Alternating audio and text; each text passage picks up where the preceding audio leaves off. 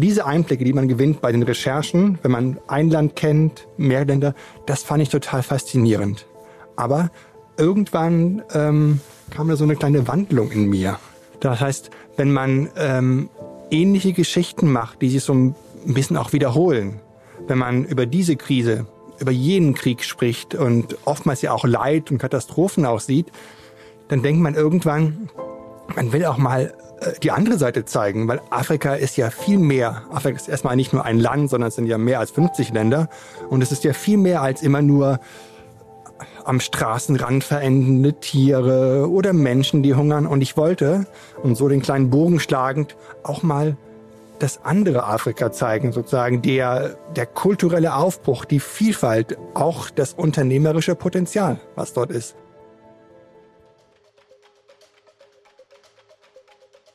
Hallo und herzlich willkommen zu einer neuen Folge von Welthungerhilfe direkt. Mein Name ist Lena und ich moderiere für euch den Podcast der Welthungerhilfe. Heute spreche ich an dieser Stelle mit Marc Görgen. Er ist Journalist beim Stern. Mit Marc möchte ich über das gemeinsame Projekt von Welthungerhilfe und Stern in Kenia, genauer gesagt im Ort Kinakoni, sprechen. Seit gut einem Jahr gibt es die Kooperation Ein Dorf gegen den Hunger. Zusammen mit den Bewohnern und Bewohnerinnen aus Kinakoni sind Stern und Welthungerhilfe auf der Suche nach innovativen und nachhaltigen Lösungen gegen den Hunger, die zunächst in Kinakoni entwickelt und umgesetzt werden, um dann auch auf andere Regionen übertragbar zu sein. Marc begleitet das Projekt und die Menschen aus Kinakoni redaktionell. Er war bereits mehrmals vor Ort und berichtet im Sternmagazin und anderen Kanälen über die Fortschritte.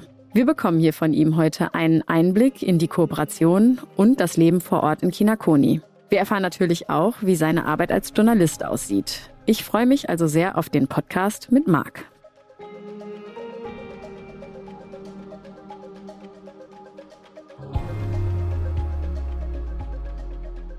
Hallo Marc, freut mich sehr, dass du heute da bist und beim Podcast mitmachst. Hey Lena, ich freue mich auch total hier zu sein. Und das ist ein bisschen eine besondere Rolle mal wieder für mich, denn ich sitze einem Journalisten gegenüber und eigentlich bist du derjenige, der die Fragen stellt. Äh, heute darf ich überwiegend Fragen stellen. Ich freue mich, Lena, und ich werde auch keine von deinen Fragen korrigieren, keine Sorge. nee, ich, ich rechne eigentlich eher, wenn dann mit Gegenfragen. Ja, da schauen wir mal. Schauen wir mal, genau. Marc, wir sprechen ja über ein gemeinsames Projekt in Kenia, in Kinakoni. Und da werden wir auch noch ausführlich drauf eingehen, wie es eigentlich dazu kam. Ich würde aber ganz gerne eigentlich direkt mal mit dir anfangen und von dir wissen wollen, was fasziniert dich eigentlich am afrikanischen Kontinent, vielleicht auch besonders an der Entwicklungszusammenarbeit. Wie bist du überhaupt zum Kontinent und zum Thema gekommen? Das ist eine lange Geschichte. Anfangs war das sogar ein bisschen mehr, ein bisschen mehr ein Zufall, wenn ich ehrlich bin. Ich habe ähm, Politik, Geschichte und Jura studiert, erstmal keine Afrikanistik oder ein Fach, was darauf hindeuten würde. Ähm, habe aber immer schon Interesse an Journalismus gehabt, habe früher schon bei Schülerzeitungen geschrieben, an der Uni geschrieben und so weiter und kam dann nach der Journalistenschule in Hamburg zum Stern und äh, habe erstmal ganz andere Themen gemacht. Ich habe äh, lange Porträts geschrieben für so ein Sonderheft, das hieß damals Sternbiografie. Tolle Geschichte, wurde leider eingestellt, weil es so toll war. ähm, und bin dann aber rübergerutscht ins Auslandsressort des Stern. Und plötzlich sah ich da, irgendwie war da gerade eine Vakanz ähm, beim Thema Afrika. Keiner hatte so Afrika auf dem Schirm. Und da habe ich meine erste Geschichte gemacht. Zum ersten Mal war ich tatsächlich in Afrika im Jahr 2005 im Niger. Und das war auch gleich eine Geschichte, die quasi euer Thema so ein bisschen ist, weil es ging um eine Hungersnot im Niger. Das war ähm, für mich damals schon sehr augenöffnend, weil ähm, ich hatte ein vollkommen falsches Bild von Hungersnöten im Prinzip. Man denkt ja, das ganze Land würde dann niederliegen und es würden ähm, überall nur Elend und Armut, aber auch da im Niger im Jahr 2005 war es so, dass das Leben in, in Niamey, der Hauptstadt, total normal war im Prinzip, aber auf dem Land eine total andere Lage war. Und diese Einblicke, die man gewinnt bei den Recherchen, wenn man ein Land kennt, mehr Länder, das fand ich total faszinierend. Aber irgendwann ähm, kam da so eine kleine Wandlung in mir. Ähm, ist ganz spannend, weil das wirst du auch kennen. Du warst ja auch schon unterwegs, du kennst es von deinen Themen hier vor Ort. Das heißt, wenn man ähm, ähnliche Geschichten macht, die sich so ein bisschen auch wiederholen, wenn man über diese Krise, über jenen Krieg spricht und oftmals ja auch Leid und Katastrophen auch sieht, dann denkt man irgendwann, man will auch mal äh, die andere Seite zeigen, weil Afrika ist ja viel mehr. Afrika ist erstmal nicht nur ein Land, sondern es sind ja mehr als 50 Länder. Und es ist ja viel mehr als immer nur am Straßenrand verendende Tiere oder Menschen, die hungern. Und ich wollte, und so den kleinen Bogen schlagend, auch mal das andere Afrika zeigen, sozusagen der, der kulturelle Aufbruch, die Vielfalt, auch das unternehmerische Potenzial, was dort ist. Und genau das habe ich dann quasi bei meinen späteren Geschichten, äh, bei den Reportagen, die ich gemacht habe, auch versucht. Habe über den Wirtschaftsaufbruch in, in Ruanda geschrieben, ähm, habe auch mal versucht, die schönen Seiten, die faszinierenden Seiten besser darzustellen. Bist du selber auch mal äh, längere Zeit wirklich, äh, hast du in Afrika gelebt, in einem der Länder, von denen du gerade gesprochen hast, oder ähm, waren es in Anführungszeichen äh, nur Dienstreisen? Das heißt, du bist tief in, in deine Reportagengebiete eingestiegen. Wie, welche Zeit hast du da so verbracht? Nein, ich habe auch mal vor Ort gelebt. Ähm, ich habe von 2009 bis 2011 in Südafrika gelebt. Das war eine total faszinierende Zeit. Allein schon, weil die WM dort stattgefunden hat und ich ähm, konnte ein paar Spiele sehen. Aber natürlich nimmt man ein Land und die ganzen Facetten des Landes viel besser wahr, wenn man vor Ort lebt. Man, man teilt den Alltag, man erlebt, wenn einmal das Auto gestohlen wird, man erlebt den, den Polizeiumgang damit. Man kann auch immer wieder kurzfristig, spontan irgendwo hinfahren. Und äh, diese Einblicke in Südafrika fand ich total faszinierend. Ich war auch natürlich häufiger in Zimbabwe, in Botswana, in Namibia, den Nachbarländern, aber auch in anderen Ländern. Und ich habe, glaube ich, mal gezählt, ich dürfte inzwischen in ungefähr hm, wenig mehr als 30 Ländern des Kontinents gearbeitet haben, meist mehrere Wochen lang. Mhm. Mit welchen Gedanken und Ideen, und du hast es ja gerade schon so ein bisschen angerissen, ähm, dieser, dieser Wunsch, zum Beispiel auch ein anderes Afrika-Bild zu zeigen, ähm, mit welchen Gedanken bist du ins Gespräch, in die Gespräche mit der Welthungerhilfe gekommen, bevor wir irgendwann vor gut anderthalb Jahren, würde ich sagen, beschlossen haben, wir machen ein gemeinsames Projekt. Was, was war deine Kernidee und was war auch deine Erwartung an die Welthungerhilfe? Erstmal, ich kannte Agis Marke als, als große Organisation, mit der wir auch schon vor vielen Jahren mit der Stiftung Stern, der wir am Stern das Projekt quasi betreuen, äh, schon sehr erfolgreich und gut zusammengearbeitet haben. Das war uns wichtig, dass wir jemanden an der Seite haben oder wir sind ja nicht Seite, dass wir Partner sind, die von beiden Seiten aus Profis sind erst einmal. Ähm, und mein Gedanke, den ich hatte, äh, war, dass ich gerne mal ein wenig weg wollte von der Rolle des reinen Journalisten. Gerade wenn man, wie ich jetzt in den letzten 15 Jahren, ähm, immer nur knapp daneben stand, also nicht wirklich helfen konnte, aber oftmals eben auch Leid gesehen hat, ähm, und äh, man natürlich sagen kann, okay, wir berichten darüber und deswegen äh, könnte jemand anders den Menschen helfen, weil er eben das Leid oder die Sorgen sieht, kam bei mir der Gedanke auf, aber eigentlich müssten wir doch auch selbst mal aktiv werden können und sagen, immer bedenken, dass wir Journalisten sind, also es ist immer eine Balance, die wir machen müssen. Und aber nicht in einem Sinne, dass wir Stereotype verstärken, dass wir weiterhin nur das, das Leid zeigen, im Klischee gesprochen, dass wir ähm, kleine Kinder mit großen Augen zeigen, sondern mir lag am Herzen, dass wir A, ja, das, das Land und das Leid dort thematisieren und die, die Sorgennöte zeigen, aber eben auch genau zeigen, dass ein Land wie Kenia, wo wir zusammenarbeiten, ein total anderes Potenzial auch hat, dass man sozusagen, man will Menschen vor Ort helfen, man will ähm, neue Lösungen finden, auch mit den Ideen, die vor Ort kommen. Aber wir wollen eben auch, und das liegt ja auch, glaube ich, euch sehr am äh, Herzen, Lena, wir wollen auch hier eine andere Wahrnehmung von afrikanischen Ländern schaffen. Mehr als nur Kriege, Katastrophen und Hunger, sondern eben auch Aufbruch. Mhm. Und jetzt Gehen wir mal ganz konkret nach, nach Kinakoni. Also ähm, wir haben ja wir haben irgendwann zusammen äh, beschlossen, wir gehen als Partner in die Kooperation und setzen ein gemeinsames Projekt in Kenia um. Das heißt, wir gehen in die Entwicklungszusammenarbeit. Was genau wir da tun, sprechen wir gleich noch drüber. Und ähm, du für den Stern berichtest quasi redaktionell darüber. Das heißt, wir informieren ja auch hier in Deutschland darüber, was, was passiert in Kinakoni. Vermutlich hätten weder du noch ich gedacht, dass wir äh, diesen Ort und dieses Wort Kinakoni in unserem Leben so auf einmal so häufig erwähnen würden. ähm, nimm uns mal mit, was, was ist Kinakoni? Was, was ist das für ein Ort und wie passt der auch in, in, in dein Vorhaben rein, was, von dem du gerade erzählt hast? Äh, Kinakoni ist ein sehr faszinierender Ort. Es leben ungefähr 5, ähm, 6, 7.000 Menschen. Es ist ein sehr ähm, weit und breit gefächerter Ort, ungefähr drei, vier Stunden östlich von Nairobi gelegen. Die Landschaft ist, ist sehr, sehr karg. Es ist auch gerade von Dürre, ähm, äh, ist gerade sehr von Dürre betroffen. Darauf kommen wir noch zu sprechen bestimmt später. Ähm, aber erst einmal eine, eine wunderschöne Landschaft, muss man sagen. Es ist äh, eine von Granithügeln durchsetzte Ebene. Immer wieder schauen dort die, die Baobab-Bäume wie quasi aus der Erde gerissene und wieder reingesteckte andere Bäume raus. Wenn Regen da war, ist es sehr grün.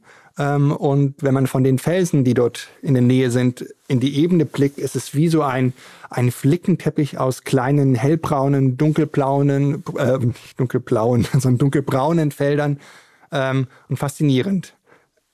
Weit wichtiger aber noch sind aber die Menschen vor Ort. Ähm, wir haben äh, die, die Menschen ja kennengelernt im Laufe des Projekts. Sie, sie wollten ja mit uns zusammenarbeiten. Das war sehr wichtig, weil wir ja auf Augenhöhe arbeiten. Wir wollten nicht hinkommen und sagen, wir bestimmen, sondern es ist eher eine, ein gemeinsames Lernen voneinander. Ähm, und ich habe noch nie in diesen äh, 15 Jahren, in denen ich aus afrikanischen Ländern berichte, ein Dorf mit seinen Menschen gesehen, die so daran glauben und so mit uns zusammenarbeiten, um ihr Dorf nach vorne zu bringen, aber auch um Lösungen zu finden für andere Dörfer.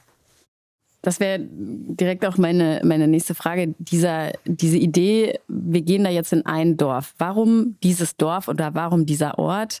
Und wie trägt das quasi auch im Größeren äh, zur Hungerbekämpfung bei? Total faire Frage. Weil man könnte ja sagen, warum sollen wir einem Dorf helfen oder mit einem Dorf zusammenarbeiten, wenn doch nebendran Dörfer liegen, denen es eh nicht schlecht geht, sozusagen. Was, was bringt es am Ende, einem einzigen Dorf zu helfen? Darüber haben wir auch nachgedacht, darum haben, haben wir auch, Lena haben wir gesprochen und mit den Kolleginnen und Kollegen von euch von der Welthungerhilfe, ähm, weil es gibt ja auch Gegenbeispiele.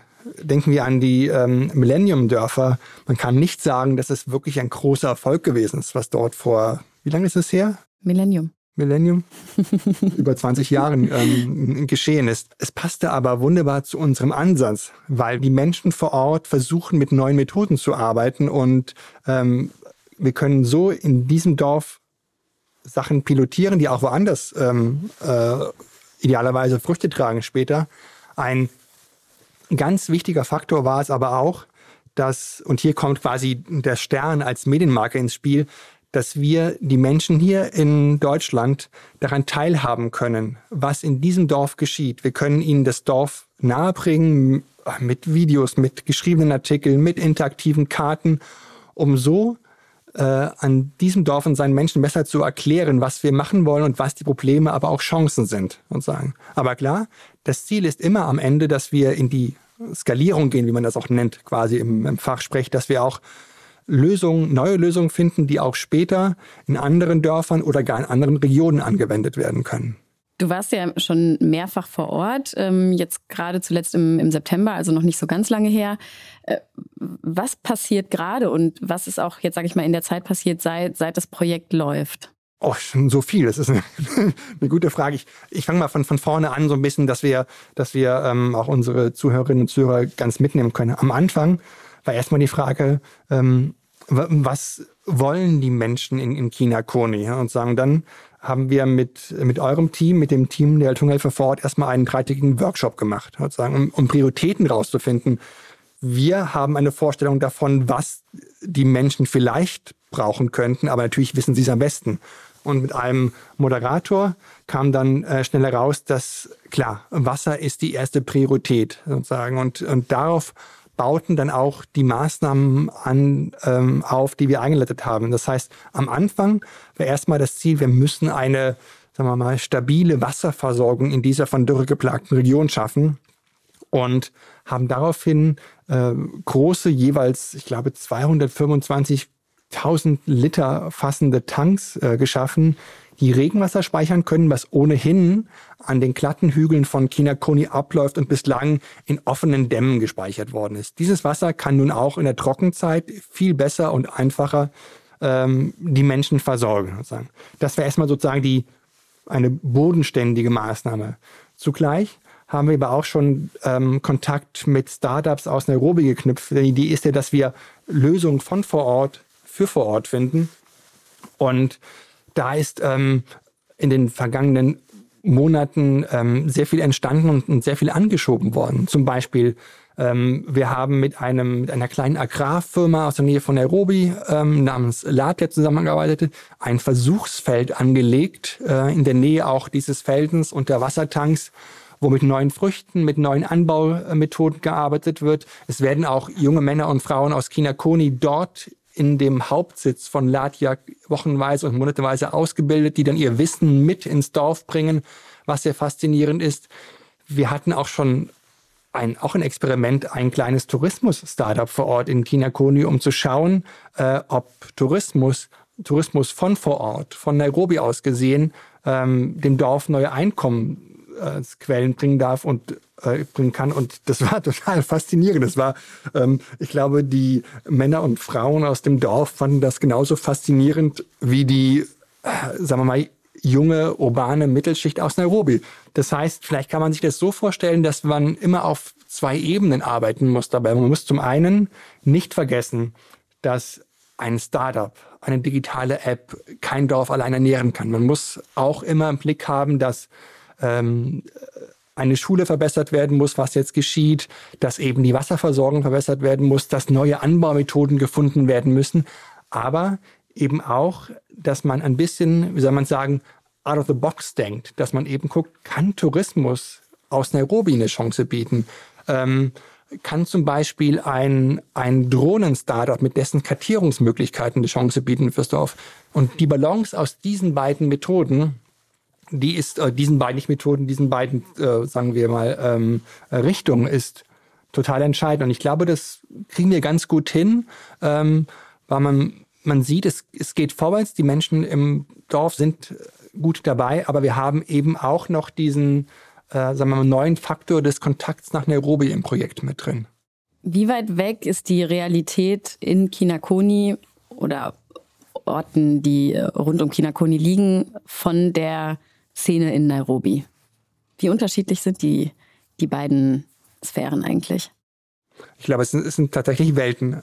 Und zum Teil sind es Welten, weil auch in China Koni gibt es mittlerweile ähm, 4G-Handyempfang sozusagen. Also das ist auf jeden Fall wie überall in Afrika mittlerweile da. Aber wenn man in Nairobi ist, ähm, vielleicht äh, kennt der eine oder die andere unserer Zuhörer schon die ähm, Bilder. Nairobi ist ja eine moderne Stadt, sozusagen. Es, es gibt, man kann überall ein Uber bestellen, bekommt in zwei Minuten eines, kommt jemand vorbei.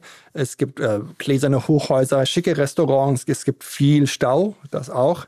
Aber es ist eben so eher ein, äh, eine Stadt, die äh, am Alltagsleben mit gar nicht so weit entfernt ist, was viele Menschen hier kennen. Natürlich ist es chaotischer und, und, und ein wenig wilder und es ist ein anderes Klima, aber erstmal, äh, man wird viele Sachen wiederfinden im Alltagsleben. Einem, in einem Dorf wie Kinakoni, aber was ja tatsächlich nur äh, knapp 200 Kilometer von Nairobi entfernt ist, ist die Welt noch eine ganz andere. Das ist, ähm, man, man ahnt das fast gar nicht, wenn man aus Nairobi kommt. Es gibt kaum Strom und nur selten Strom. Die Schule haben ein wenig Strom. Es gibt Handy, ja, aber es gibt keine stabile Wasserversorgung. Ein großes Problem ist, dass äh, die Eltern der Kinder kein Geld für Schulgebühren haben, dass Kinder in die Schule gehen können. Die Menschen leben halt in äh, sehr einfachen Lehmziegelhütten tatsächlich noch. Ähm, mit einfachsten Methoden werden die Felder bearbeitet.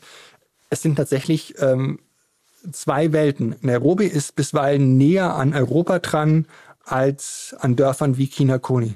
Wie gehst du bei deiner Arbeit vor, wenn du wieder mal nach Kinakoni kommst? Und wahrscheinlich unterscheidet sich der erste Besuch natürlich von denen, die jetzt ja schon sehr viel routinierter sind. Wie gelingt es dir, mit den ähm, Dorfbewohnern und Bewohnerinnen, von denen du ja jetzt auch schon viel erzählt hast, äh, ins, ins Gespräch zu kommen? Wie kannst du überhaupt äh, erfahren, wie es ihnen geht und was sie brauchen? Also jetzt wirklich in deiner, in deiner Rolle als Journalist, wie sieht deine Arbeit da aus?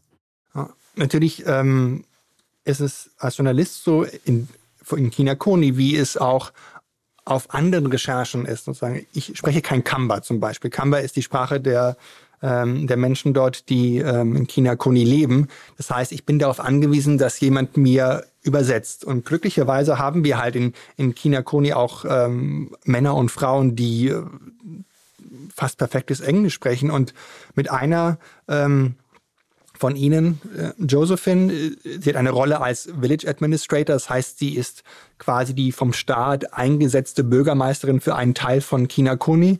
Mit Josephine also arbeiten wir ähm, sehr eng zusammen. Sie kennt das halbe, das ganze Dorf ähm, ganz gut. Sie braust mit ihrem ähm, alten Motorrad gerne die staubigen Straßen entlang. Es ist so ein bisschen ein Wildwestern-Bild manchmal sogar. Ähm, und das heißt, Josephine weiß, ähm, wo Familien leben, die Probleme haben, wo aber auch zum Beispiel jemand äh, lebt, der mit Honig sein Geld verdient. Denn Honig spannenderweise ist ein großes Thema in China, Koni. Das heißt, ähm, wir arbeiten eng zusammen und dann äh, arbeitet Josephine als, äh, wie man im, im Journalismus sagen würde, fast als, als Stringerin. Also sie hilft, die Kontakte zu den Menschen aufzubauen. Ähm, und dann kommen wir ins Gespräch. Das ist übrigens sehr einfach, weil äh, die Menschen, Kinakoni-Familien, die Männer und Frauen wollen gerne mit, mit mir reden, mit uns gerne reden. Das ist überhaupt keine, keine Barriere oder Hürde, ähm, ich finde.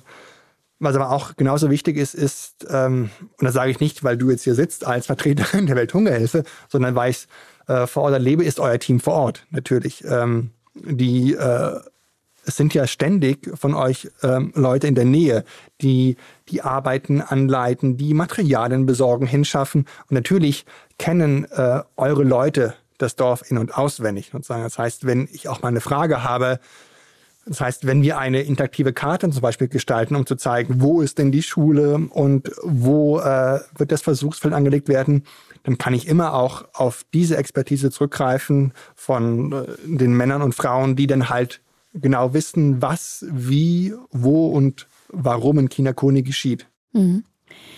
Ich, ich stelle mir jetzt also vor, du sprichst ja dann auch mittels, sage ich mal, Übersetzung mit einzelnen Persönlichkeiten aus aus dem Ort. Vielleicht kannst du da auch gleich nochmal ein bisschen Bild skizzieren von, von einzelnen Menschen, mit denen du näher in Kontakt gestanden hast und was du über sie erfahren hast.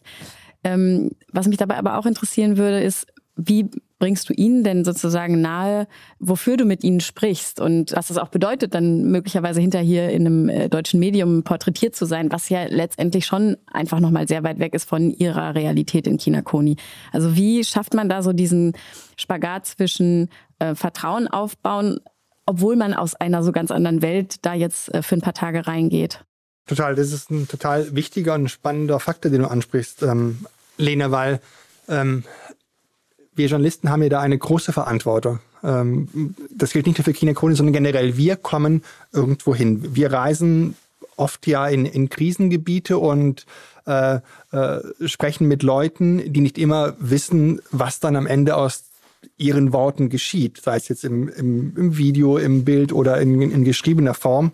Ähm, und ähm, mir liegt sehr am Herzen, wie auch vielen Kollegen, dass man, äh, bevor man mit den Leuten spricht, äh, ihnen klar macht, was am Ende das Ziel ist des Gesprächs, was am Ende das Ziel des Artikels oder des Podcasts oder des Videos ist, was, was entstehen wird. Das heißt, in, in China Koni konkret haben wir ähm, natürlich schon allein im Workshop, den wir anfangs gemacht haben, erklärt, dass wir was wir machen wollen, dass wir dem Dorf helfen wollen, anderen Dörfern helfen wollen, dass wir aber eben auch die ähm, Menschen in Deutschland, auch, auch die Schulen zum Beispiel, daran teilhaben lassen wollen, ähm, dass sie die Probleme und Chancen vor Ort verstehen und dass man dafür aber auch ähm, die Gedanken, die Arbeitsweisen, das Leben einzelner Menschen plastisch äh, werden lassen muss, vor, den, vor dem geistigen Auge der, äh, der Schülerinnen und Schüler hier zum Beispiel. Und das war auch kein, kein großes Problem, das ähm, wir hatten keinen, der äh, da quasi nicht mitmachen wollte. Und ähm, es gibt ja aber ein großer Vorteil, dass, dass ähm, Kinakoni auch ein gutes Handynetz hat. Das heißt, wir können Ihnen ja alles zeigen im Prinzip. Wir haben ja ähm, eine eigene äh, Website gebaut, ich sage mal kinakoni.org als kleinen Werbetrailer zwischendurch hier, wo man auch spenden kann, wenn man will. Ähm, und dort ist eine interaktive Karte. Dort haben wir ähm, äh, die Geschichten der einzelnen Menschen dargestellt, auch zum Teil auf Englisch zum Beispiel. Wir haben auch Videos hinterlegt und wir zeigen das, das den Menschen, äh, so dass sie auch sehen können, äh, seht, das ist sozusagen die Website über das Dorf und schaut mal, da ist deine Geschichte dargestellt und schau mal, hier haben wir ein, hier haben wir ein, ein Video ähm, angefertigt, was zum Beispiel den Alltag eines Schülers zeigt und ähm, wir bringen Ihnen übrigens auch ähm, die, die Fotos mit, die die Fotografen äh, gemacht haben, um so quasi eine, ein, nicht nur eine Einbahnstraße zu haben, dass wir Informationen von äh, aus Kinakoni heraussaugen, sondern eben auch, dass äh, wir für alle Fragen offen sind und auch äh, möglichst ständig und transparent erklären, was denn mit dem geschieht, was Sie uns an Informationen, an Geschichten, an Bildern liefern. Du hattest eben schon mal gesagt, dass das Thema Augenhöhe sehr wichtig ist, miteinander zu arbeiten auf Augenhöhe. Hat das Grenzen? Ja, es, es hat Grenzen. Logischerweise im, im, im Bildungsgrad ähm, vieler Menschen. Das, ich habe eben schon erzählt, ein großes Problem ist es, dass in Kinakoni ähm, auch viele Familien nicht das Geld haben, Schulgebühren zu bezahlen. Das heißt, nicht alle Menschen haben eine, eine Schulbildung, die über die acht dortigen Grundschuljahre hinausgeht. Das kann man auch nicht leugnen sozusagen. Es wäre naiv zu sagen, dass man in jedem Bereich immer auf Augenhöhe agiert. Man muss es so gut machen, ähm, wie es geht. Man darf auf keinen Fall, sagen wir mal, paternalistisch auftreten.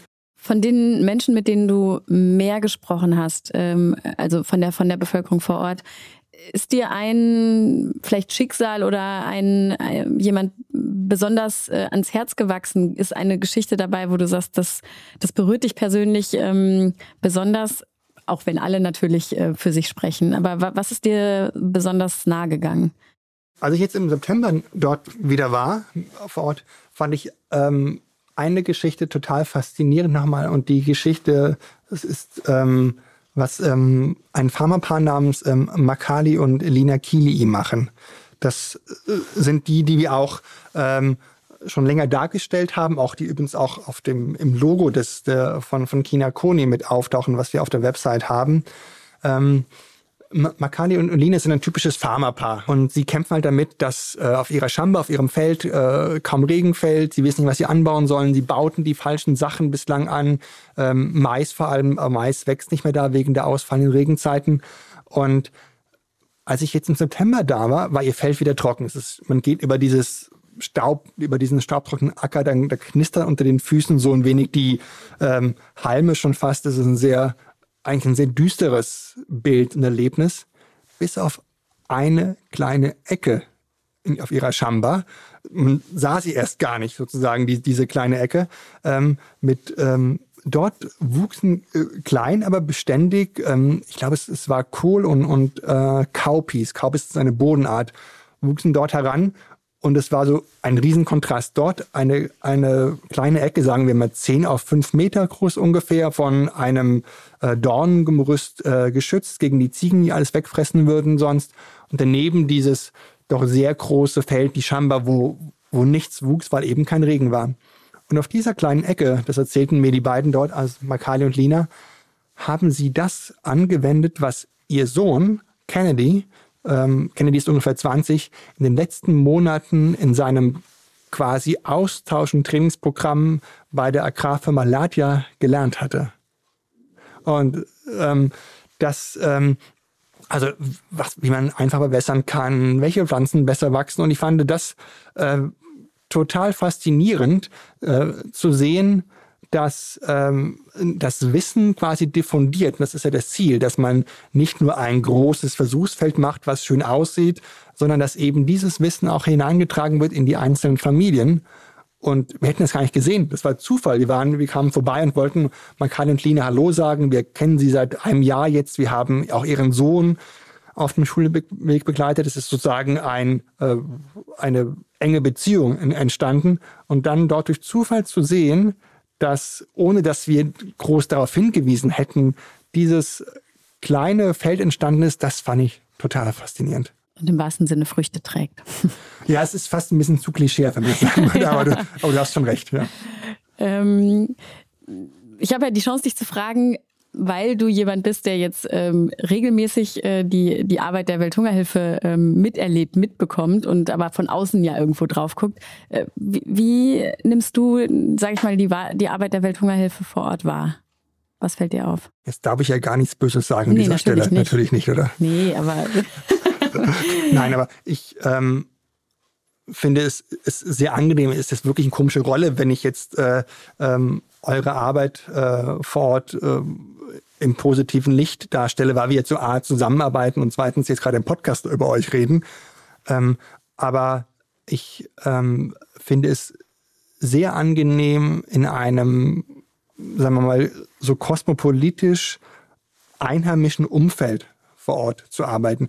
Man denkt ja immer, der, äh, der Name Welthungerhilfe klingt schon sehr deutsch. Wenn man auch sagt, deutsche Welthungerhilfe, klingt es noch ein wenig deutscher im Prinzip. Aber ich glaube, äh, das weißt du auch besser, aber viele ähm, äh, hier ähm, glauben oder könnten noch glauben, dass die meisten Menschen, die für euch arbeiten vor Ort, auch Deutsche seien und sagen. Dabei, dabei gibt es ja quasi in, in eurem Büro in Kenia, ich glaube, nur eine Deutsche zurzeit. Ähm, der, der Leiter ist ein Neuseeländer, das Team vor Ort ist rein kenianisch und eben, und es sind alles fitte und, fähige Leute, die ihr Metier verstehen. Und das finde ich total faszinierend, dass man ähm, mit den Leuten vor Ort arbeitet, die natürlich ihr Land am allerbesten kennen, aber eben auch wissen, wie denn Entwicklungszusammenarbeit gut funktionieren kann. Und das, das macht Spaß. Mhm. Und vielleicht auch nochmal so abschließend, warum würdest du sagen, ist eine solche Kooperation, wie wir sie jetzt haben, ähm, für euch, für den Stern interessant? Ich glaube, aus, aus mehreren Gründen, die, dafür, die dafür sprechen. Ähm, zum einen ist eine, eine Marke wie der Stern ähm, eine Marke, deren äh, Leserinnen und Leser generell sehr engagiert sind. Das heißt, wir hatten ähm, ja auch in der Vergangenheit Patenschaftsaktionen mit deutschen Familien. Wir haben nach dem Tsunami ähm, äh, Schulen in Sri Lanka und Indonesien wieder aufgebaut, auch mit euch damals übrigens.